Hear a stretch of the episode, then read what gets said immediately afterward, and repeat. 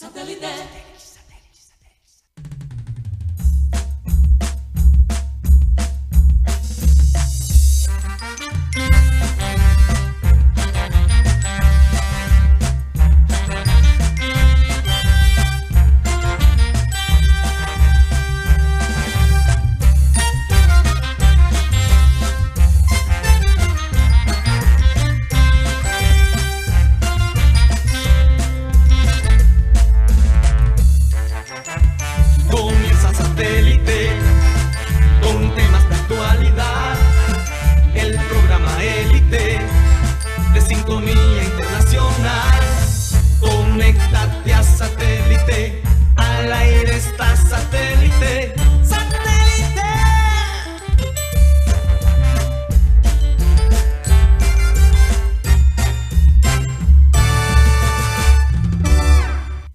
Señoras y señores, bienvenidos a programa Satélite. Muchas gracias por estar con nosotros el día de hoy. Bueno, comienza una semana muy interesante. Escucho bastante retorno, señores. Un poquito difícil hablar así, pero bueno, ya ahí se va mejorando la cosa. Recordarles, como siempre, a nuestros queridos oyentes que estamos transmitiendo a través de Sistema Cardenal 1010 AM, a través del TDT de Sistema Cardenal y a través de nuestro canal de YouTube, Programa Satélite. Oye, Mateo, antes de, de preguntarte por dónde más, tengo entendido que el frío llegó a la ciudad de Barranquilla. Escuché Este fin de semana eh, se bajó bastante la, la temperatura. 21 grados. 21 grados, ¿eso cuándo se había visto? Eso es clima de Medellín. Literalmente, literalmente. Bueno, ya le preguntaremos a, a Gutiérrez cómo, cómo están las cosas allá a nivel local. ¿Por dónde más nos pueden escuchar, Mateo? También nos pueden escu- escuchar a través de la aplicación de radio digital TuneIn, donde estamos como Radio Caribe San. El programa se sube todas las tardes por Spotify. Ahí nos pueden encontrar con podcast con el nombre del programa Satélite. Un saludo a todos esos oyentes del futuro. Esos oyentes que nos escuchan queridos, que nos eh, a su ruta diaria. Bueno, vamos a saludar a la gente de producción, Benji Bula, Tox Camargo, Alan Lara, Sara Gueidos.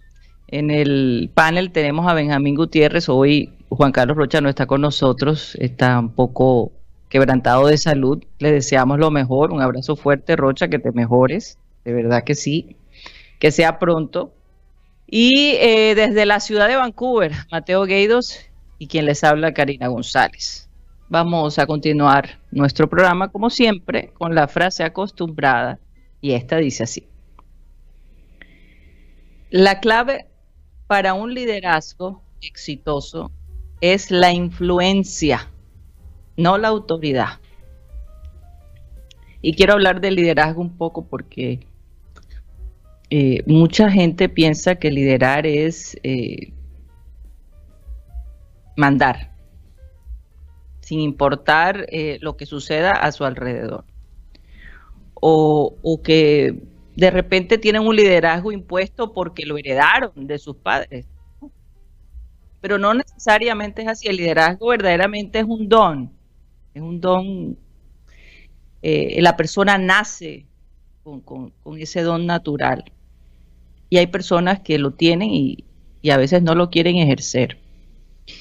Pero el liderazgo eh, un buen líder definitivamente refleja eh, el sistema a su alrededor, sus compañeros de trabajo, las personas a quien esa persona lidera. Además, porque de alguna manera tú incides y dejas una marca en, en ese grupo de personas, tuya, en ese grupo de personas que tú lideras. Y realmente lo que vimos el día de ayer en el partido de Liverpool contra Manchester United es precisamente reflejo de eso, de un líder que no ha bajado las manos, de un líder que sigue creyendo en sus jugadores, pese a, estar pasando por momentos muy difíciles, de un líder que da oportunidad. Eh, ayer me conmovió honestamente, sabiendo ya que Fermiño se va, ¿no? De, de, de, de Liverpool. Sí, Eh, ter, concluye pronto su, su, su, periodo con Liverpool. Klopp le dio la oportunidad de jugar y, y, quién lo iba a esperar, de qué manera, ¿no? Metió un gol para su equipo, creo que fue el gol número 7, Mateo, o el número 6, no estoy seguro, el gol de Fermín. El el Fue el último gol. El hombre entra al final y mete un gol y de verdad que la alegría y la emoción que se vivió en ese estadio fue absolutamente Incluso los hinchas del Liverpool, y ya le vamos a pasar allá a Ruth, que está en Barranquilla esperando su turno. Pero los hinchas de, de Junior. Estoy pensando en Junior porque hoy tengo la camisa de Junior, tengo la ropa. Eso es cábala o es, no, premonición. lo, que pasa, lo que pasa es que uno cuando está en ese acumulado fácilmente la ropa Sí, además que tienes la camisa del Junior. es que eso pensé. Para la gente que nos está escuchando por radio, tengo puesta la camisa del Junior. Y la razón que yo evito ponerme la camisa del Junior son por dos razones. Eh, primero, por la sal. El bajacañismo. Exacto. El bajacañismo, la gente me quiere echar la culpa. y la segunda razón es porque uno como periodista debe intentar manejar un imagen neutral. Sí, claro. O sea, si yo estoy comentando sobre el Junior y tengo camisa del Junior, Pero... me quita un poquito la, la validez con personas que no son hinchas del Junior. Sí, total. Entonces, por esa razón, evito ponerme la camisa Pero, los hinchas del Liverpool estaban cantando el nombre de, Bobby Firmino, como allá lo llaman Bobby, casi desde el principio. Desde el principio. Obviamente porque todos entendían, eh, entienden lo que viene y le querían dar como ese esfuerzo anímico a, Bobby, un eh, evidencia del amor que tiene la Además, porque él ya dijo que no quiere formar parte de otro equipo de la Premier League. Exacto. Que él no quiere eh, formar parte de un equipo eh, inglés que no sea Liverpool. Y yo no sé si la gente fuera de, Liverpool o que no sigue el club de Liverpool, que ya hay muchos hinchas del Liverpool para aquí, hay mucha gente de ateada. Pero yo no sé si la gente que no parte de Saint Liverpool entiende que el no va a irse de Liverpool como una leyenda auténtica del club. Él, o sea, su nombre va a estar allí con los grandes, con los Robbie Fowler, con Kenny Dalglish. O sea, dónde lo pones en, los rangos ya es otra cosa, pero su nombre va a estar y va a quedar también como el jugador quien inició la época de club. Así es. Porque, Por eso Club lo respeta y lo aprecia. Club, Club en Fertino encontró básicamente en una persona todos los valores de su sitio. El esfuerzo en presión, la creatividad, la expresión, pero expresión con disciplina al mismo tiempo. Eh, esa mentalidad de nunca rendirse. Eh, entonces, yo creo que Fermino Club le debe mucho a su éxito, gracias al trabajo y el ejemplo que planteó Fermino desde el principio de la época. No, definitivamente. E incluso es tan del estilo de Fermino que la gente se olvida que él ya estaba en el equipo. Hasta influyó en la dentadura de También en los dientes. Dicen que el mismo dentista que Fermino usa lo usó Klopp, porque los dientes son idénticos. Pero les tengo una pregunta a mis compañeros. ¿Por qué fue tan aplastante la goleada de Liverpool al Manchester United? El Manchester United viene eh, ganando los partidos, viene haciendo su labor. El Manchester United. ¿Por qué tan aplastante?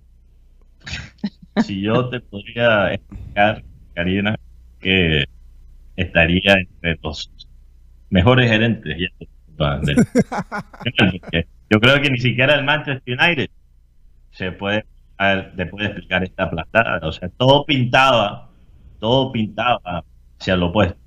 Un Manchester United que esta temporada después de la salida de Ronaldo ha mostrado eh, de nuevo algo de lo que tenía en la época Ferguson, una resiliencia que no se ha visto en club por muchos años. Finalmente ganan el trofeo, aunque, eh, o sea, la importancia de ese trofeo es debatible. La Copa de la Liga, ¿no? que es, ni siquiera es la Copa doméstica más importante, es la segunda más importante pero todavía es significativo ganar un trofeo después de no ganar por seis años. Sí. Entonces realmente todo apuntaba al contrario. Incluso un leyenda de Graham Sachs eh, fue técnico también del fútbol, persona importante en la historia del club. Él estaba muy eh, optimista en este partido. Él dijo, yo nunca he estado tan seguro antes del partido de Liverpool-Manchester United que el Liverpool Además, porque las estadísticas lo reflejan así. ¿Cuándo fue la última vez que Manchester United le ganó a Liverpool en Anfield? En los últimos seis años. Imagínate. Ahora, ahora les tiro una estadística acerca de eso, que era muy interesante, eh, en relación también a Salah. Pero dos leyendas, dos referentes del Manchester United, misión inglesa, Roy Keane y Gary Neville, se rieron en la cara de Graham Sones, el que dijo que Liverpool iba a ganar. Que esto fue antes del partido y ya se puede imaginar la cara de tal en estos dos ex Manchester United.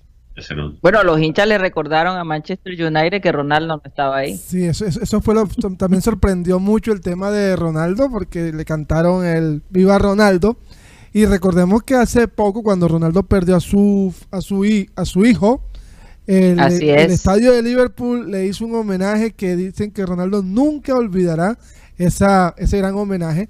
Y hablando aquí del tema del partido, el día de ayer cuando el partido iba 4 a 0, yo dije, no, ya, ya está, ya está ahí, está ahí, llegó. Se me dio por ir a hacer algo, no sé, a, tomar algo y cuando llego 7 a 0. Sí, sí, sí. Una cosa impresionante. Ahora, yo les pregunto a ustedes, ¿qué, ¿qué, diferencia vieron entre este Liverpool frente al Manchester United y los otros partidos? ¿Cuál es la diferencia? ¿Qué, qué, qué ¿Qué cambios notaron que fueron drásticos? ¿O, era un cambio de, actitud o era un cambio técnico? Yo creo que fue un cambio de actitud porque esta misma alineación que usó Klopp efectividad. Sí, pero, pero esta misma alineación ha recibido muchas críticas. Por ejemplo, eh, mantener a Henderson, el capitán en el equipo, ha sido algo controversial.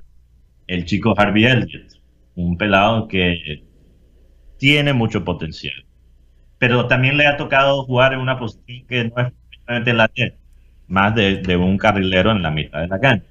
Él realmente debería jugar como un extremo, un interior, un jugador más ofensivo, una posición más ofensiva.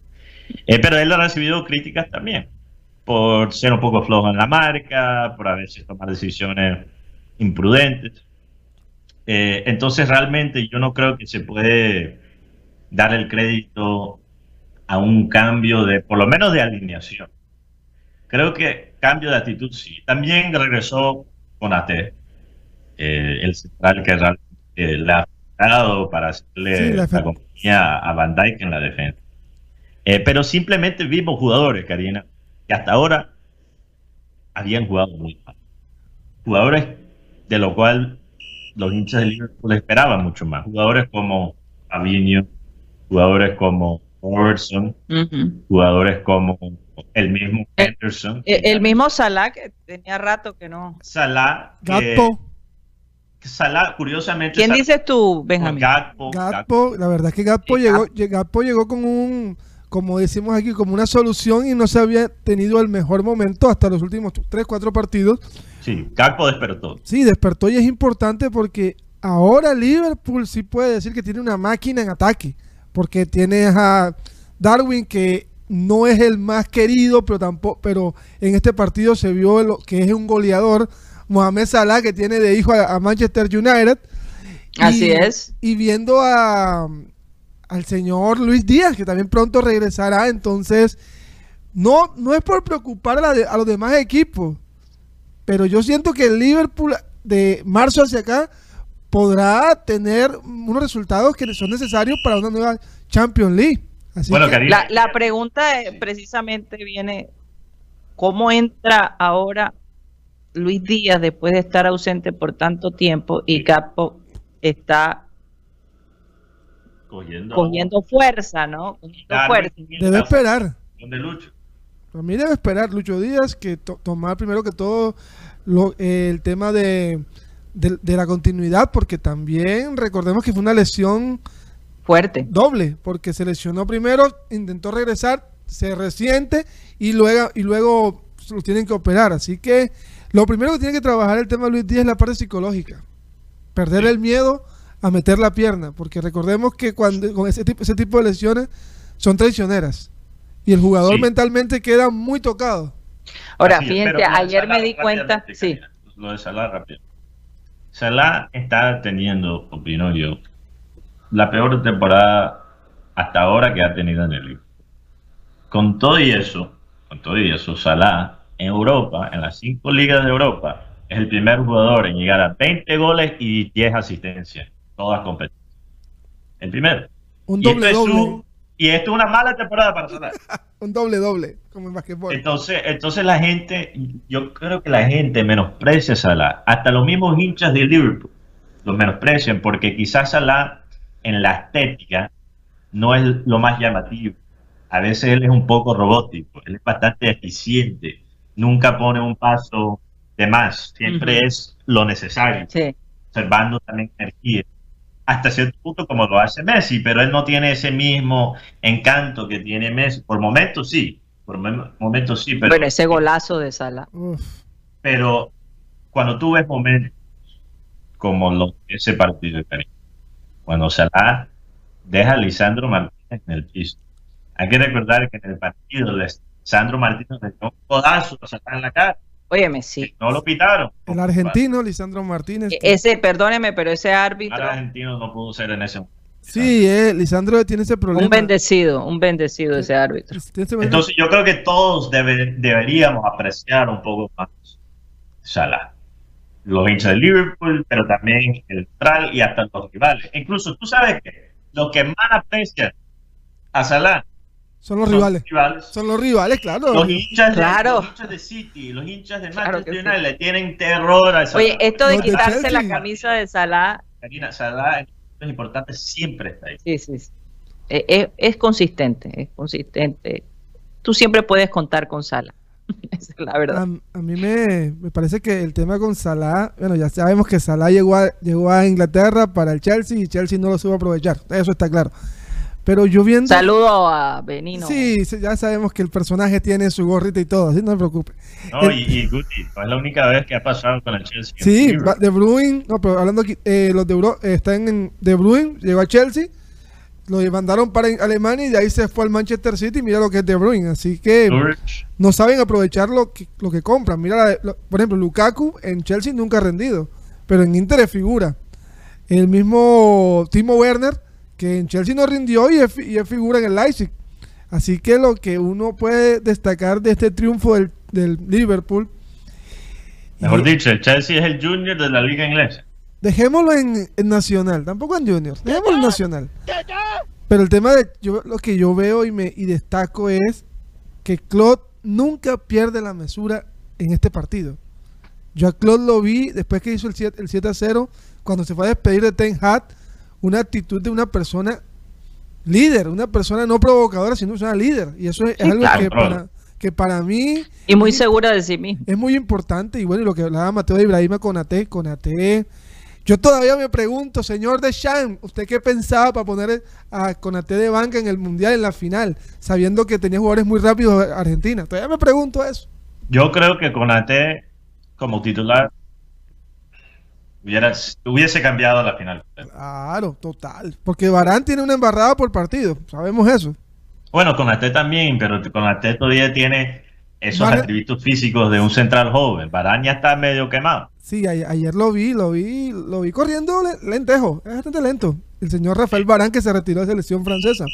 Ahora, el tema de Gak ¿y qué tiene que ver eso con Lucho?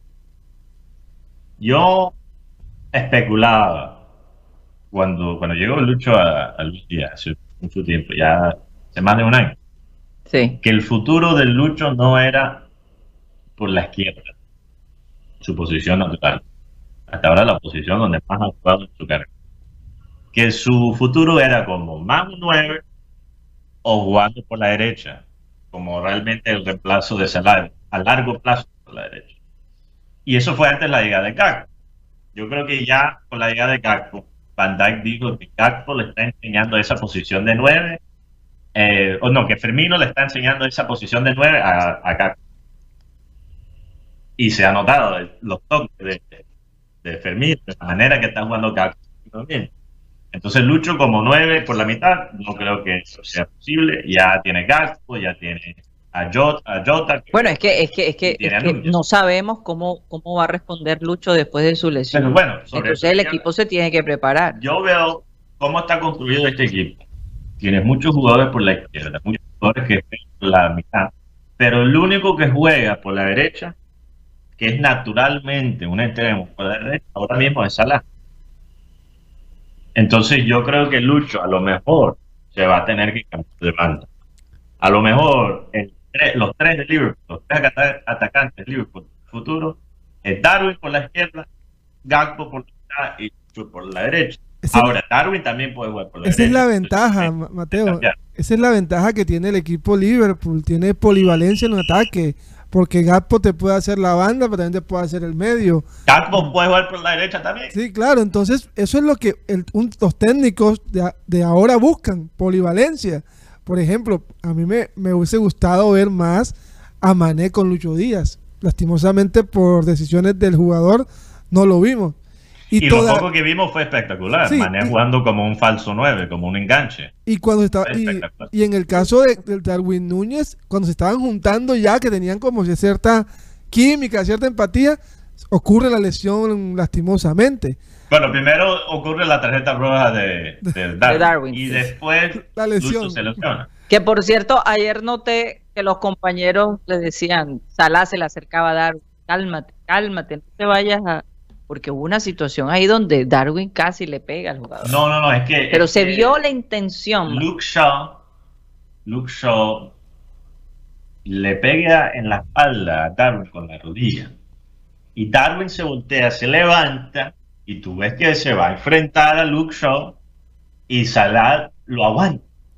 Y ahí tú, también ves la madurez y el liderazgo de Salah, que es un liderazgo más sutil por eso hablo de liderazgo. Es una más vocal, pero siempre está manejando. Y, y, la realidad es que ese liderazgo, y no sé, díganme ustedes, yo lo he empezado a notar en Quintero frente al equipo. Porque Quintero eh, opina, Quintero dice yo quiero al chino, yo quiero esto, yo quiero lo otro. En el campo mismo tú lo ves a él de alguna manera hablándole a sus compañeros, vamos a hacer esto, vamos a hacer, no sé, esa es mi impresión. Yo no sé ustedes qué piensan, Benjamín Gutiérrez. Yo siento que Quintero está mostrando algo que no se veía, no se veía hace rato en Junior y sobre todo en la vida de Quintero. El Quintero que yo recuerdo de Nacional era un, bueno, también era bastante joven, era un jugador que solo esperaba que se la pusieran y la ponían todo el ángulo.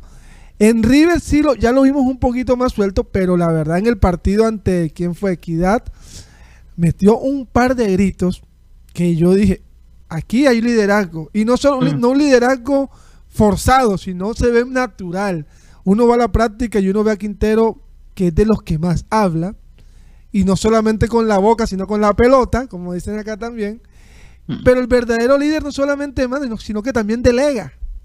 Así es. Y eso es lo que ¿Cuántas veces hemos visto que Quintero ha podido meter el gol y ha hecho el pase para dárselo a sus compañeros? La de, la de Vaca, Karina, la de Vaca, yo digo que es Quintero podía definir y se la quiso dar a su compañero y lastimosamente Carlos no lo metió, pero la cara que la mirada de Quintero a Vaca que si las miradas mataran, Vaca estuviera muerto fulminado hace rato ahí mismo. Pero algo que sí destaca Karina es el un jugador que poco a poco se ha ido ganando el puesto que es el señor John Vélez. El día sábado estuvimos en el entrenamiento de Junior a puerta abierta. Felicitaciones al Junior porque de verdad... Cuéntame cómo fue esa experiencia de puerta abierta. ¿Mucha gente estuvo allí? Bueno, las barras estuvieron ahí. cuando terminó la práctica, el equipo fue a cada ante la barra y aplaudió. Hubo fotos, hubo de todo un poco. Bueno, hubo, hubo periodistas o pseudo periodistas que no saben en qué lugar están y, tuvo un pequeño rifirrafe con el señor Didier Moreno. Pero ya eso es algo, algo pasajero. ¿Quién eh, tuvo un rifirrafe? No, puedes tirar esa bomba y decir que es algo pasajero. Tú tuviste un rifirrafe no, no, no, no, no. Voy a hablar claramente. Voy a decir, eh, hay un medio, el nombre no lo recuerdo bien, pero sí tengo claro quién, fue. Didier Moreno se acaba la práctica y se sienta en las escalinatas del estadio a hablar con Homer Martínez y con Leider Berrío. El Benjamín Gutiérrez se va, se va caminando y cuando encuentra a Didier discutiendo, diciéndole, yo, yo estoy aquí disfrutando. es que ustedes se están dando mala vida y ponen a la gente a darse mala vida con nosotros, contra nosotros y nos exponen. Entonces, al, al entrar en medio de la conversación, nos damos cuenta que son personas que tienen blogs, pero que no son periodistas, y van allá como, van allá como, como, como hinchas y terminan dañando el ambiente. Después el jefe de prensa habló y le dijo, ¿sabes qué? No es el momento de decir esto. Si lo quieren hablar, entrevístenlo. Porque ellos pueden tomar esto como represalia y decirle, profesor Arturo Reyes, no queremos más a la prensa en, puerta abierta. De acuerdo. Así que el consejo. Yo creo que ahí se tendría que tener cuidado a quién se deja entrar en cuanto a, periodismo se refiere, porque es que, óyeme, por unos pocos entonces se pueden perder algo que a mí me parece muy bueno, eh, abrir las puertas, también que la gente se dé cuenta cómo entrenan estos jugadores. Es que hay una gran diferencia cuando tú ves el partido por televisión y cuando tú lo ves en el estadio, cuando tú lo ves en vivo. Tú estás viendo el esfuerzo. Eh, y con eh, ese sol que hacía. los pases se ven más claros, todo se ve ahí, uno como que lo, lo, siente, como si estuvieras en la cancha. Es muy diferente verlo en una pantalla que en vivo. Entonces, esta oportunidad que se pierda por algunos eh, desubicados, sí, difícil. este, el, el, entreno fue tipo 7 de la mañana, estuvimos ahí muchos colegas, entre esos mi, mi compañero Juan Carlos Rocha, que le mando un saludo especial. Sí, que se mejore eh, pronto. Sí, que se mejore pronto. Que, que por, eh, por ejemplo... O sea, para que Rocha no haya ido al programa, ustedes se pueden imaginar. No, me imagino cómo está. No, es que más, no fue ni a la rueda de prensa de hoy en el en, en la Adelita de Char, que ahorita tenemos voces y preguntas sobre Arturo Reyes y Omar Albornoz. Lo, lo otro. Rocha, Rocha hasta, para que los oyentes sepan, que no es cuento de nosotros, no estamos exagerando. Rocha una vez caminó descalzo por un arroyo para llegar a la oficina. Entonces, para lo hemos dicho. ¿Y qué tenía puesto encima? Como una, como una bolsa. Eh, un abrazo a Juan Carlos Rocha. Pues sí, les cuento que Junior hizo trabajo, un toquecito, y, la verdad es que ver a Juan Feria y a Vélez se regodean con la pelota. Junior solo tiene un lesionado, que es Federico Anduesa, que tiene una... Allá, allá iba porque los oyentes están preguntando qué ha pasado con Anduesa. Eh, para descartar varios comentarios que escuché en, en, redes sobre un tema de una fractura. No, Anduesa tuvo una pequeña fisura en el partido contra Pasto. Él tenía para un mes, pero su recuperación ha sido tan buena que probablemente lo tengamos contra Envigado el próximo domingo. Ah, Así que Junior formaría, voy a tomarme aquí el rol de Rocha, dar la formación que... Pero antes de la formación, ese punto de Anduesa me da tranquilidad, no por él propiamente ser titular, porque tampoco me han presionado sobremanera Anduesa en sus actuaciones hasta ahora, pero nos da un poquito de tranquilidad por si acaso algo le pasa a Ortiz o Oscar sí, Sí, claro. Porque después la opción sería ahora mismo Jao ¿no? Haidar y, o Haidar, bueno, Haidar. Y Simarra. Bueno, también, también hubo el tema con Haidar es que sigue la polémica porque le dijo a, un periodista conocido que tiene un, un, apodo como Phillips, algo así. Este, este señor le dijo, ajá, ¿dónde está el cabeza de Phillips? A ese no lo pues conoce nadie. Así que a los jugadores, si, tienen, si tienen algo que decir a los periodistas, díganselo en, su programa. Y no se pongan a andar hablando en, en, entrenamiento, porque de todas maneras eso no, causa, no ayuda a que haya una conexión y cohesión del equipo con la hinchada y con los periodistas. Bueno, Guti, la verdad es que nosotros no podemos decirle a la gente qué hacer. Ustedes no pueden hacer esto, ustedes no pueden hacer ni por un lado ni por, un lado ni por lo otro. Eh, ahí se ve, ahí se ve pues la calidad, el profesionalismo. Un, jugador profesional no se va a poner a, eh, que se siente profesional y que mira su profesión como como algo respetable, no se va a poder a, dar ese tipo de papayas, pienso yo. y creo que Guti caemos en una trampa, nosotros la prensa, de querer jugar por las mismas reglas que los jugadores. le voy a dar un ejemplo de algo para conectar de nuevo con el Liverpool. Algo que pasó con un periodista muy reconocido del Liverpool, que trabaja para un medio, eh, les americano, The Athletic, un, un periodista que se llama James Pierce. Ujú. En una rueda de prensa, Klopp le dio una vaciada a James Pierce, diciendo, yo no quiero contestarte ninguna pregunta porque yo he leído lo que tú has escrito sobre nosotros.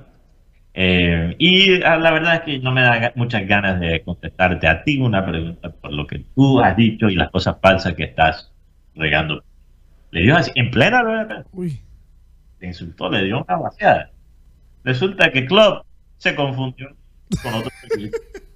Y ni siquiera era hombre, era una mujer, a lo cual él, él tenía en mente, pero, pero por alguna razón él pensó que era el periodista. Dios mío, ¿y qué pasó? ¿Y tú crees que ese periodista Le respondió. le respondió a Klopp? Insultó a Klopp, le tiró pullas a Klopp. Nada, no dijo nada. Y la situación se aclaró. Pero nosotros, a veces, o analizo yo en la prensa eh, local de Barranquilla y en general en Colombia, a nivel nacional, cuando un deportista, bueno, un atleta, un deportista nos ataca, queremos ir todavía más bajo. Claro. Queremos hacer subidas imposibles. Así es. Y eso no... De, no, pero No, eso no es un verdadero No, liderazgo. no, no va. si tú de verdad crees, si tú de verdad crees que lo que hace el deportista es mal hecho, tú tienes que dar todavía un mejor ejemplo, no bajarte a su nivel o ir a una profundidad todavía más baja. Pero Eso desafortunadamente, Mateo, eh, eso es parte de nuestra cultura.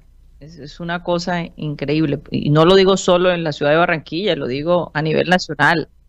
Eh, es, quítate tú que aquí vengo yo. Es que el tema del rumor y la- el tema del rumor y que yo tengo la fuente, la verdad, no ayuda. Porque a mí me parece que un jugador que no está inscrito en Junior no tiene por qué estar tan preocupado la gente por qué hace o no hace. ¿De Porque acuerdo? recordemos que Haidar no estaba en la lista de Junior. Haidar estaba fuera del equipo. Sí. No, y además, ¿tú crees que los jugadores de Europa no, no toman su cervecita de vez en cuando también? En serio. Por favor. Lo que pasa es que manejan sus redes sociales con mucha más prudencia. Y su círculo. O Y las manejan. O se las manejan. Se las se más bien se las manejan, porque es que de verdad, y es- allá me refiero, estamos en un mundo que, no, que, que nuestras vidas son expuestas. Tú dices algo y a alguien no le gustó o alguien estuvo de acuerdo, se vuelve un video viral, ya te ubican como una persona difícil, ya, es decir, la gente arma una serie de historias alrededor de una situación, la cosa más increíble. Es algo como el agua, no lo puedes detener. Y, y yo, Eh, eh, eh, es, es, ¿cómo se dice? Imparable. de nuevo, Karina, culpo la parte del equipo, todo esto, porque estas cosas afectan el producto en la cancha, aunque parecen detalles mínimos. Y yo sé que tenemos que ir a un comercial, pero rápidamente, yo les tiro un... Quizás me estoy pasando, Sí, sí. pero yo he notado personas que trabajan en el entorno de, de, de Junior, por alguna razón salen trabajo. Yo honestamente pienso que el departamento de comunicaciones del Junior no tiene suficiente recursos. Son un grupo sobretrabajado. Tienes una persona Sobrecargado. el trabajo de 5 o 6.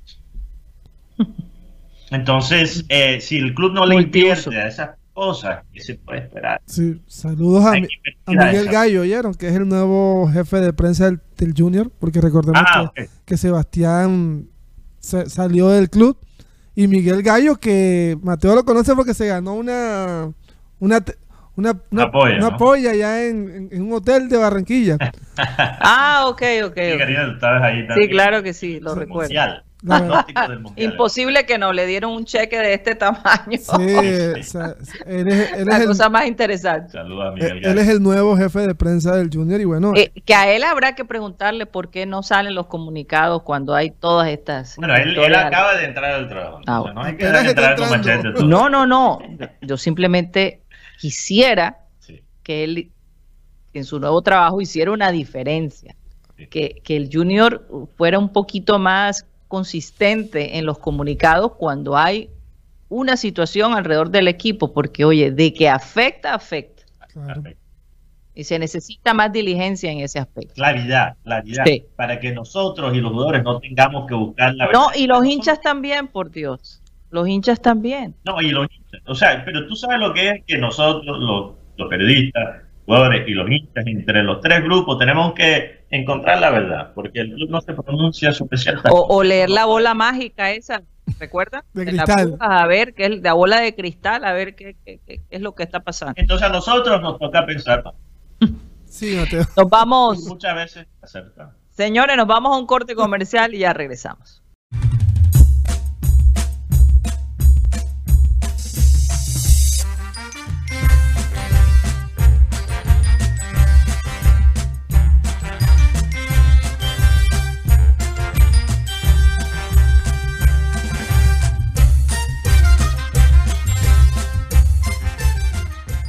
Esto es programa satélite que se transmite desde la ciudad de Barranquilla, Colombia, South America, la capital deportiva de nuestro país.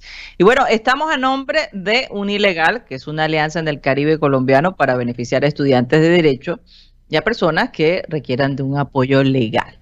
Si no sabes cómo normalizar tus predios, qué derechos tienes en tu trabajo, cómo divorciarte, cómo crear una empresa, cómo comprar un móvil, y por supuesto, si tienes un problema legal, pues un ilegal te puede ayudar.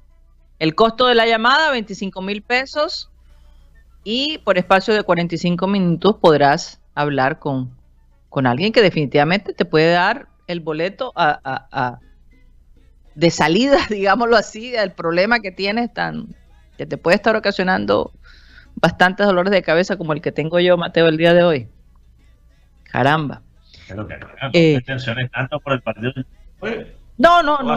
Tú sabes que yo no estoy tensionada, pero déjame decir a dónde pueden llamar a un ilegal. 324-599-8125. 324-599-8125. Yo les confieso que no estoy preocupada. No estoy preocupada. Mi única preocupación era eh, haber parado tanto tiempo, pero vamos a ver si eso al- por el contrario beneficia, ¿no? Que se haya perdido el momento. Eso es lo- esa era mi única preocupación. Pero siento un espíritu positivo en el equipo. El hecho de que se haya roto ese, ese marcador que llevábamos por tanto tiempo, yo creo que es como la llave, ¿no? A, a un comienzo nuevo. Lo Así que- lo quiero sentir. Lo chistoso, Karina, es que si pierde el Y de pronto estoy siendo demasiado optimista. no, no sabemos realmente cuál va a ser el que va a tener Dios, estas, no vacaciones, pero este descanso que ha tenido el Junior para prepararse para este partido. En competencia. Descanso en competencia porque recordemos que el equipo está entrenando exacto, todo el tiempo. Oye, Mateo, no te han dicho nada de tu corte de cabello. Es más importante. Pero es que los oyentes se dan cuenta de todo Oye, y esta vez no han notado. Caramba. creo que me quité como 5 años, Estás Yo de, sí creo. estás de 18, de 20, perdón. como de 20. por ahí. Eh, ya no me van a decir tu, que tu hermano. Sí, Ya van a saber que, Que eres mi tu hijo. hijo. es mío, sí, sí. Bueno, antes de entrar saludos a los oyentes, lo que estábamos hablando. Del tiempo. del El tiempo. tiempo de descanso, descanso competitivo. Sí. Ok. La verdad es que no sabemos cuál va a ser el impacto. Y yo recuerdo que Bielsa una vez dijo que la- las cosas que eh, en la victoria que se resaltan son las mismas que se critican en la derrota. O sea, si el Junior gana contra, Iba- contra Tolima, el viernes en la mañana vamos a fue gracias al descanso. Y si pierden, vamos a decir que también sí, fue sí, gracias es al verdad. descanso. Entonces, lo más importante es la preparación del equipo, cómo Arturo Reyes está liderando el ánimo de los jugadores y cómo van a estar preparados mentalmente y tácticamente para eso. Bueno, vamos a saludar a todos los oyentes que han estado allí activos escribiéndonos. Adelante, Mateo, te toca esta tremenda labor. Bueno, Ardua sí, labor. que la- que Rocha no esté aquí. Bueno, un saludo a José Olivo, AS Box, Golden Banana, el guineo dorado, Golden Banana, el banano dorado. Ernesto Pinilla, Noel Aldana, Leonardo Macías, Cecilia Brochero, Victoria Toa, Luis Rodríguez, Yaudi Genosa, Miguel Caballero, Leonard Estren, Luis Angulo, Rafa Habla, Dario Cañas, también Darío. Darío, perdón, Darío Cañas. También un saludo a Julio Robles, me escribe Julio y dice, buenas tardes, satélite en sintonía de este hipódromo. Y ya Guti, gracias a Dios, se fue la pipa de la papa. Sí, ya hice las pases allá con la gente del hipódromo. Sí, eh, porque hay por mucho tiempo una banda de macheteros. Bueno, Guti, la realidad es que Mateo te forzó. Vamos a ser sí. realistas. Yo dije, Guti, vete al hipódromo y, y fúmate una pipa de paz. Uy. Ya, ya, ya. Julio Robles No dice se cuenta todo, Hipódromo. Mateo, no se cuenta todo. Julio Robles dice, o pregunta más bien, ¿cuándo veremos al Junior marcar siete go- goles con Liverpool? La última vez que lo vi fue frente al Marítimo de Venezuela en los 90. Una buena pregunta, Guti. No es que hace, hace rato yo no veo ni siquiera un 5 a 0 de Junior. Si no me. Si no, ¿Cuándo si- fue la última vez que, que Junior metió más de tres goles? uy, la, la última de tres No goles. Recuerdo así del 2020. ¿Es contra Independiente del Valle? ¿O Fue contra- 4-1 ese O partido. contra Cúcuta allá en, en, en, en Armenia. Tengo entre, entre esos dos partidos. Sí, pero, pero, pero no al nivel.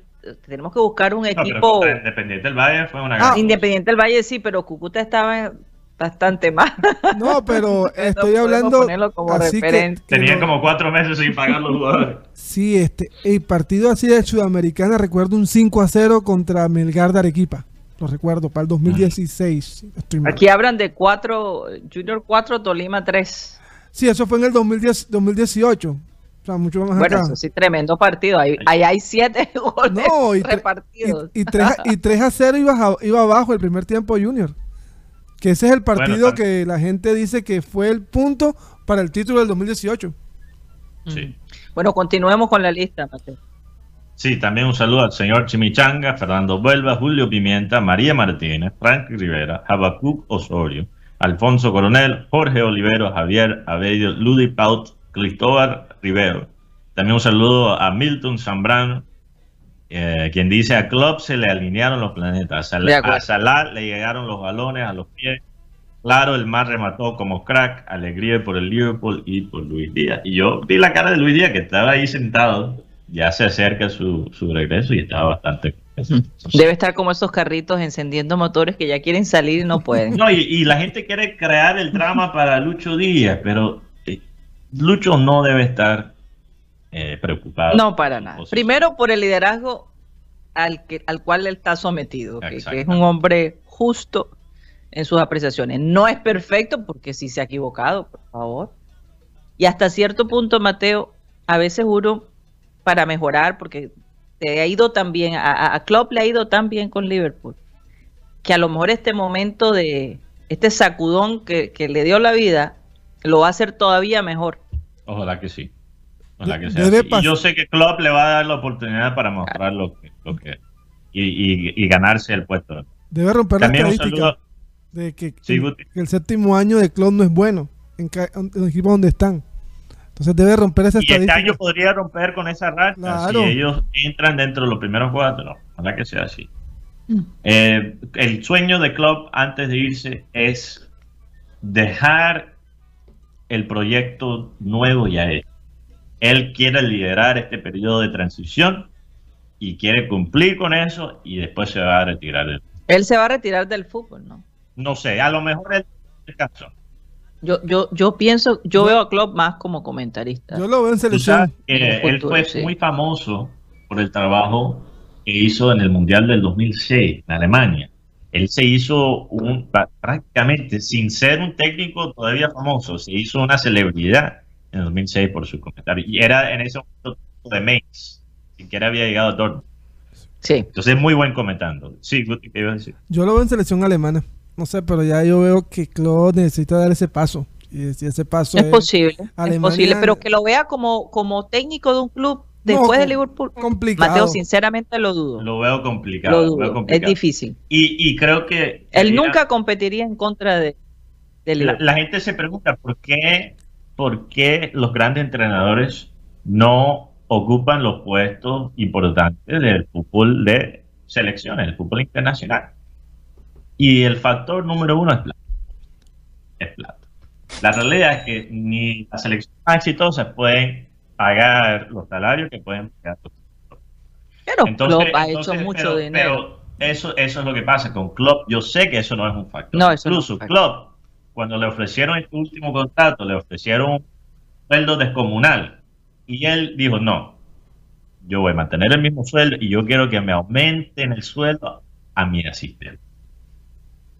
Un líder. Wow, Un líder. Estas son las prioridades de, de Klopp. por favor. Entonces, si la plata no es prioridad para él, yo creo que Mm. el próximo reto, si no se retira completamente del fútbol, es de una selección, sea Por eso es que yo pienso o de que- otro. Klopp puede llegar a un equipo sin ánimo, con los, con- con- sin, sin ser Sí. los mejores jugadores y convertirlo. Se puede ma- bueno, dos nombres más rápidamente, Sí. Javier Otomán, Johnny Brunal. Pero, pero, pero Karina, ¿te puedes imaginar Klopp con esa manera de ser de él? Esa, esa ganas de siempre ganar, de pedir más, de gritar, de celebrar todo, de, de- de también sentir la angustia de la, de la derrota. ¿Te lo puedes imaginar en el escenario del mundial? Eso es simplemente, Mateo, todavía más.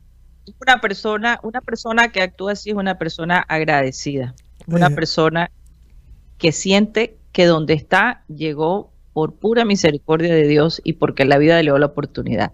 Y es por eso que el viernes pasado yo le decía al chino Sandoval, no desaproveches esta oportunidad. La vida te está reconectando de nuevo con tu carrera, tienes una familia, tienes un legado, tienes talento. No desaproveches la oportunidad que mucha gente quisiera tener en estos momentos. Sí. Tantos jóvenes que quisieran tener la oportunidad del chino Sandoval y que vayan a decir que no permita que los medios digan que él está ya parrandeando, que no lo permita. Que, que- que no se deje ensuciar su carrera por, por ese tipo de, de situaciones. Sí. No me parece justo con él y con su familia, caramba. Es que lo, eso, es lo que es. eso es lo que a mí me impacta del futbolista colombiano y el costeño en general. La verdad, hemos visto tanto talento, pelados muy buenos. O sea, tú dices, es que hay jugadores que eran mejores que hasta el pibe Valderrama, perdón. Pero por Y supuesto. habla- Pibe dice, dentro de su misma familia. Sí, el, Así es. era el mejor. el Didi es el mejor Pero es jugador. la se- disciplina. pero- es la disciplina. fue disciplinado. Por ejemplo, yo conozco jugadores como, por ejemplo, hay un jugador que se llama Diego Causado, tremendo jugador, un volante de 10, tenía la, la contextura y el talento de un Víctor Pacheco. Se diluyó, se fue.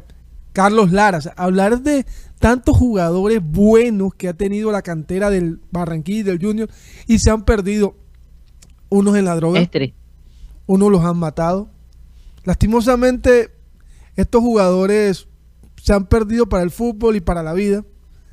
Y no queremos que nuestros talentos jóvenes como Sandoval, como John, como Leider, caigan en eso, sino que los veamos en equipos grandes de Europa. Pero esto no es solamente el primer día, esto es todos los días, dando pasos, sí. pasos y pasos. Pero Guti, yo también creo que eso tiene que ver con nuestra déficit, no solo en de talento, pero no, sino también los técnicos Sí, y cómo total. ellos quedan los equipos. Aquí- Porque tenemos demasiados técnicos en Colombia que quieren ver el fútbol como una ecuación. Y la analítica, la, la estrategia, obviamente, siempre va a ser un factor importante en el fútbol. Pero si tú no entiendes los humanos que tienes a tu disposición, no sirve para nada. Sí, Entonces tú ves un técnico, para regresar al tema de Klopp, tú ves un técnico como Klopp.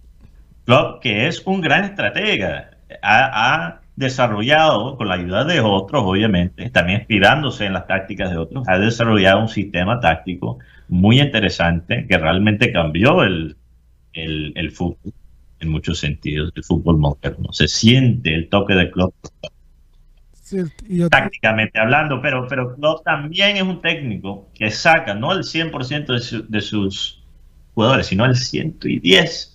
Él encuentra y ayuda al jugador a encontrar ese 10% adicional que muchas veces eh, no lo ha encontrado en ninguna otra situación. Mientras tanto, los técnicos de, de Colombia, en vez de sacarle el 100% al ju- a un jugador, se conforman con sacarle el 60%, el 70%, y ahí se pierde demasiado. El talento se, se Pero- acaba. Pero Ese- se- Esa habilidad de club de sacar todavía más al jugador es perfecto para el fútbol internacional. Perfecto para un Pero seguimos con la famosa, el famoso carrusel de los técnicos. A mí me. Yo usé una palabra bastante fuerte hace, hace varios días, pero yo siento que el, aquí los votan por malos y los meten por buenos. Entonces, hasta que no hay un recambio. claro, por ejemplo, tú, tú, quedas eliminado con Envigado y terminas en el América o terminas en el Cali. Entonces, la pregunta que yo me hago es Queremos renovación de jugadores, pero ¿para cuándo los técnicos? ¿Para cuándo ya, ya los Pecoso Castro? No tengo nada en contra. Ahora se necesita, se necesita una cantera de técnicos, señor. Sí, Karina, pero es que los técnicos, los jugadores terminan aquí y se van para Europa y allá se quedan a vivir. Y entonces cuando un, un, jugador, por ejemplo, dar un nombre, Mario Yepes llega y, pone una cláusula que dice que todos tienen que estar con el pelo corto. Entonces, ¿qué va? ¿Para fregarlo?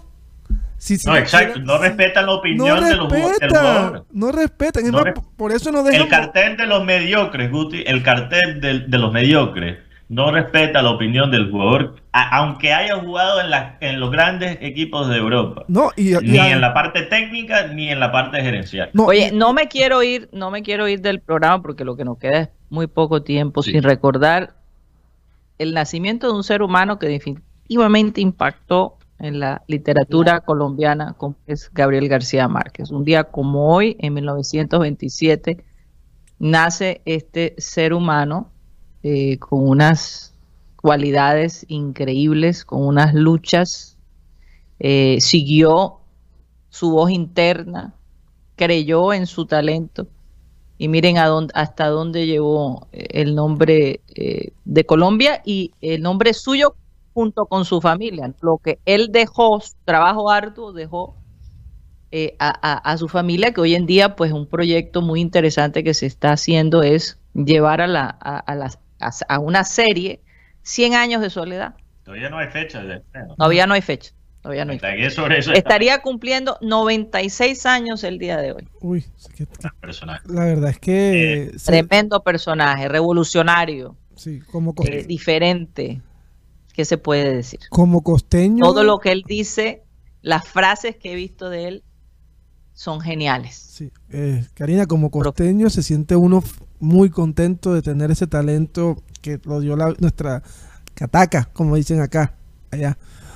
Pero como colombiano, poder decir, tenemos un Nobel de los grandes, no un Nobel comprado, el Nobel de los grandes. Tenemos al señor García Márquez. Y hoy mm. podemos decir que Cien años de soledad se ha convertido en una, en una obra insignia de Colombia. Y cuando tú llegas al pregunta, ¿dónde vivía Gabo? Y todo el mundo va a Cataca, allá a ese lugar donde hay una escuelita muy bonita. Y lo voy a, y lo puedo decir porque mi familia por parte de madre es muy cercana a Cataca. Entonces me hablaban mucho de eso. Y decían que Cataca antes de García Márquez. Querrá decir Aracataca. Sí, pero, le dicen Cataca. Sí, Cataca. Bueno, la Cataca. antes de García Márquez era un peladero y después es una lumbrera en medio de la oscuridad. Sí. Yo... Y fíjate, eh, Abel González siempre hablaba de la importancia eh, de la influencia de los abuelos en, los niños. Eh, eh, ese, ese amor de abuelo es un amor de compinche, un amor de, eh, ya de la madurez, ¿no? De, haber pasado por ese espulgón que es ser papá, que no es fácil. Ser abuelo, eh, ya lo, uno lo, cuando se hace uno abuelo, eh, ya uno está preparado, ¿no? Para lo que viene y ve todas las cosas más sencillas. Lo que algo para nuestros hijos es un problema grande, uno lo ve de lejos y dice, wow, es tan sencillo como hacer esto y hacer lo otro, pero la experiencia te lo da. Pero Karina, lo de, lo de Gabo conecta con una frase que mencionamos la pasada sobre eh, conocer la aldea de uno y, de, y a través de la aldea de uno conocer el universo. Prácticamente lo mismo que pasó a Gabo, él, su sentido, quiso eh, Faulkner, el escritor americano, quien escribía sobre una región muy particular del sur, sureste de los Estados Unidos. Y dentro de esa, esa, ese, eso, ese mundo muy específico de Faulkner, Gabo vio su propia aldea. Y quiso hacer lo mismo la tierra de él. Y fíjate es lo que, que- que el mundo, a pesar de, de Cabo escribir algo tan criollo, se vio reflejado en el trabajo de él. Sí, 100 años de, salo- de, de soledad es un trabajo 100% costeño y 100% del mundo a la misma vez. Y eso es lo que lo hace tan efectivo. Pero rápidamente, porque se nos está acabando el tiempo, quiero anunciarle a los oyentes sí. una noticia muy especial. ¿Qué pasó? Te deja Que casar. voy a estar, voy a estar, voy a decir, voy a estar para primeros tres partidos de Colombia mm, en la ciudad de Phoenix, Arizona, para la sed, el clásico mundial de béisbol. No voy a poder estar para el cuarto partido, lastimosamente, de los Estados Unidos en contra de, contra los Estados Unidos, pero sí voy a poder estar para los primeros tres partidos, viendo el evento desde allá de Phoenix Sí, sí, y sí. vamos a tener contenido bacano. Espero Sí. poder tener contenido bacano que puedo compartir con todos. Kirill Gaidos también va a formar parte de, Él me va a ayudar en la de parte esa, de esa aventura Wow. periodística que va a ser muy interesante además porque tengo entendido que nuestro querido Nabil Crismat abre, ¿no? posiblemente. Posible, Sí, porque José se bajó. Sí. Hubo algunas bajas desafortunadamente en el equipo. Varias bajas del Sí, fuertes. Lastimosamente José Quintana, ni Harold, ni Luis Patiño, ni Tito Polo, equipo, jugadores que fueron importantes en el, par- en el certamen anterior, bueno, exceptando a Luis Patiño, no van a poder estar. José por el tema de un problema en, en una de las costillas y el hombre no se ha recuperado totalmente. Y recordemos que José acaba de llegar a los Mets de Nueva York.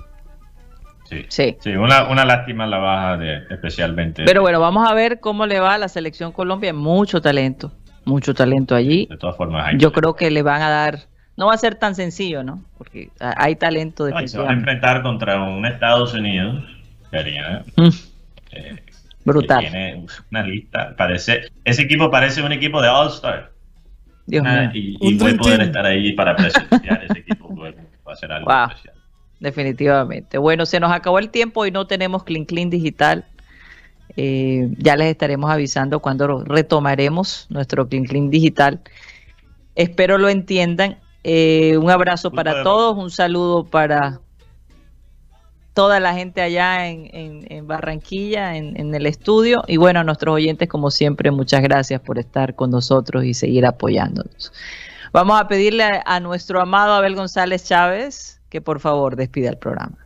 Mas tú, cuando ores, entra en tu aposento y cerrada la puerta, ora a tu Padre que está en secreto, y tu Padre que ve en lo secreto te recompensará en lo público. Miren, lo digo de nuevo porque creo que no, no lo hice bien. Mas tú, cuando ores, entra en tu aposento y cerrada la puerta, ora a tu Padre que está en secreto, y tu Padre que ve en lo secreto, te recompensará en lo público. ¿Qué quiere decir esto? Hombre, ora en secreto y pide cosas que de pronto nadie sabe que las estás pidiendo. O haz promesas que no tienes por qué publicarlas ni nada.